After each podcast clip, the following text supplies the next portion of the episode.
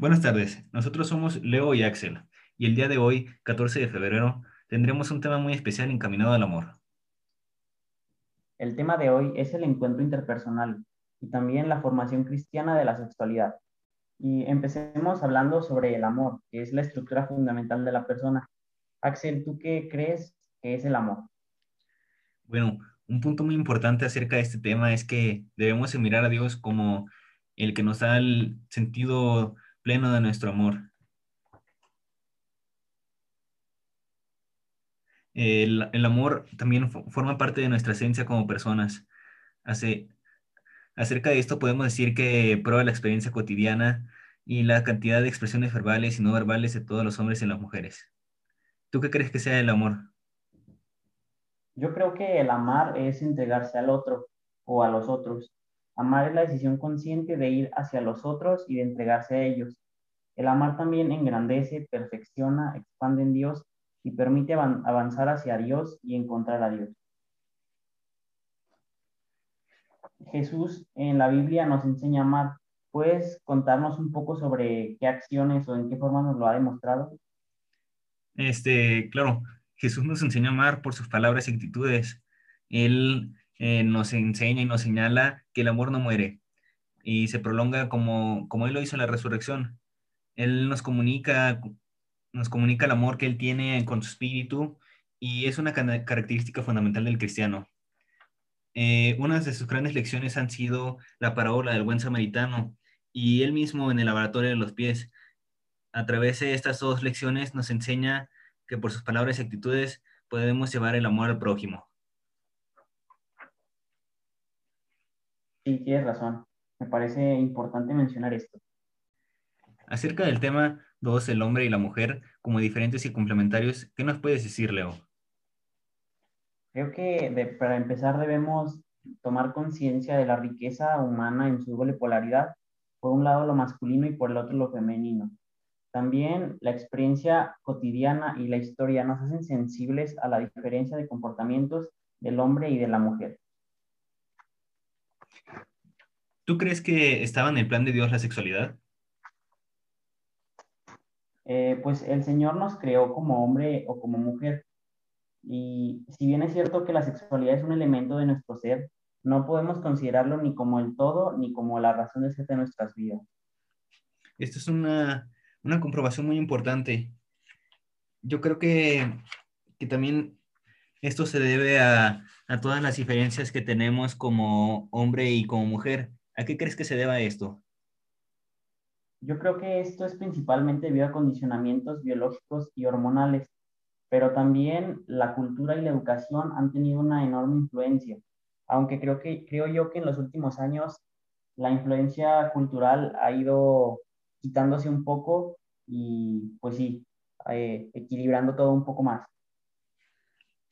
Tienes razón, esto es muy importante. Cada, cada año empieza a notarse menos la diferencia entre las tradiciones que había en, para diferenciar entre el hombre y la mujer. Yo creo que cada persona está llamada a asumir libre y responsablemente su propia sexualidad y así encontrar pues la forma en la que sientan más a gusto para dar y recibir.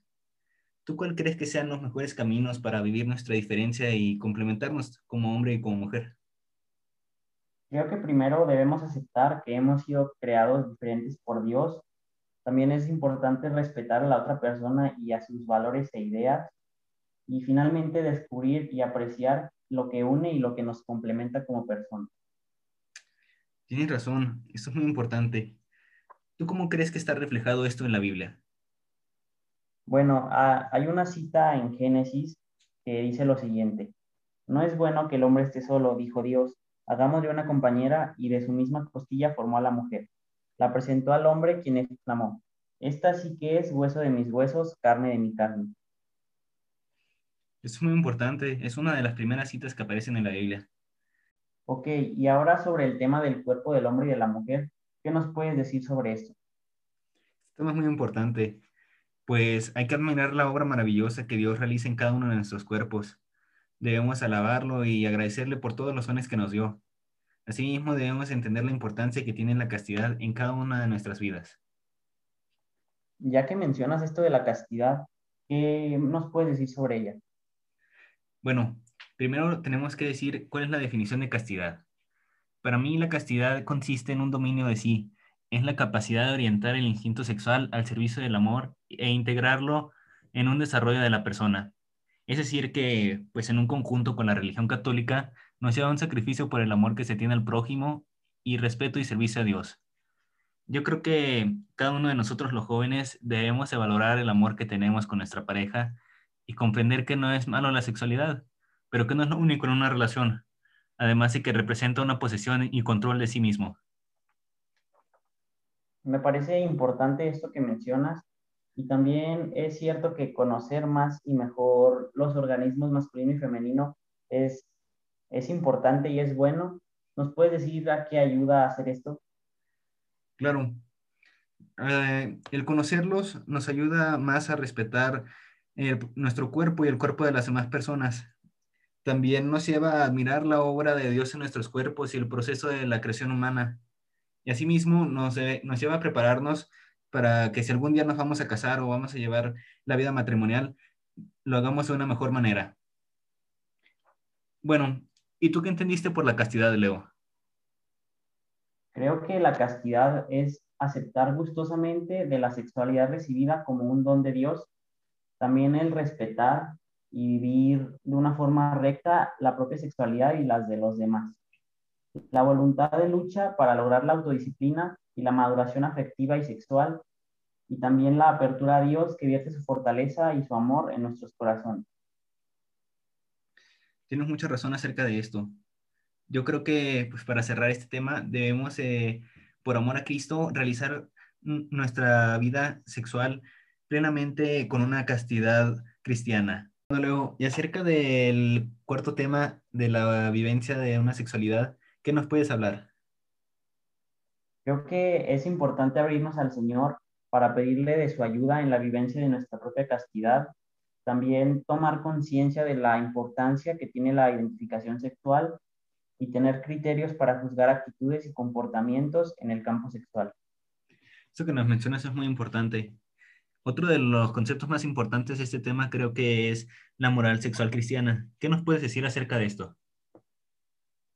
Creo que la realización plena de la persona y la construcción de la auténtica comunidad de amor es muy importante para poder vivir así el seguimiento personal de Cristo. Ay, tienes razón. Otra de las dudas que yo tengo es, ¿qué crees que signifique para la iglesia las excitaciones genitales? Creo que eh, es importante el sentir que florece nuestro ser, nuestra dimensión sexual. También captarnos como seres vivos que vibran frente al sexo opuesto, y además de esto, alegrarnos porque somos sensibles sexualmente como Dios nos quiere. Y para, para cerrar este tema, ¿cómo nos puedes recomendar vivir nuestra propia sexualidad? Eh, pues principalmente tener actitudes de vida que sean coherentes con dicha opción, tener actitudes de amistad, de paz, de entrega, de apertura, de amor. También el conocimiento de las normas y reglas prácticas de la comunidad cristiana, buscar serena y firmemente apoyada en la oración por vivir los valores básicos de la autorrealización, honradez consigo mismo y con el prójimo, fidelidad, responsabilidad social, servicio a la vida y alegría. Todo esto que nos mencionas, Leo, es muy importante. Yo creo que nos deja reflexionando personalmente a cada uno de nosotros sobre cuál es la mejor manera de dar un pleno y sentido de la vida cristiana en nuestra sexualidad y cuál es la forma concreta de dar apertura y trascendencia a cada una de nuestras vidas. Ahora, para terminar, hablaremos sobre las desviaciones y los abusos. Cuéntanos, Axel, ¿qué puedes decir sobre esto? Este tema es muy importante, pues nos invita a reflexionar sobre lo que apoya y dificulta una vivencia auténtica de la sexualidad, es decir, encontrar la manera de valorar moralmente las expresiones y los abusos. Algo importante a comentar sobre este tema es el pudor, el cual consiste en que es una reacción espontánea de protección de la intimidad personal frente a extraños. Tienes razón. Yo lo que entiendo por pudor es el cuidado personal, que no indica que lo que no está expuesto sea malo, sino es un cuidado y atención muy especial. Asimismo, una defensa del misterio y del encanto de lo sexual, que conserva y acrecienta el amor. La castidad también es algo muy importante y esta se puede ver ofendida en distintas maneras. ¿Nos puedes contar algunas de estas? Sí, uno de los aspectos que más ofende a la castidad es la lujuria, uno de los siete pecados capitales, que va de la mano con la masturbación y fornicación, que puede llevar a la adicción a la pornografía o hasta el uso de la prostitución. ¿Tú qué crees acerca de una manera recomendada para vivir la castidad? Creo que el control y la sublimación de los impulsos sexuales es importante. También realizar ejercicio físico es bueno para cuidar nuestro cuerpo. La amistad y el servicio al necesitado es algo también fundamental junto a la unión a Cristo y en particular en la Eucaristía y devoción a María. Esto que mencionas me parece muy importante, pues así vivir la castidad no se ve tan difícil, sino desde lo más básico como es practicar un deporte hasta la manera con la que nos relacionamos con los demás. Sí, estoy de acuerdo contigo. Al final, al final del día, creo que es bueno reflexionar sobre todas estas ideas y renovar diariamente nuestra opción personal por Cristo. Tienes razón. Todos estos temas son los que veremos hoy. Muchas gracias por su atención. Fuimos Leo y Axel. Gracias.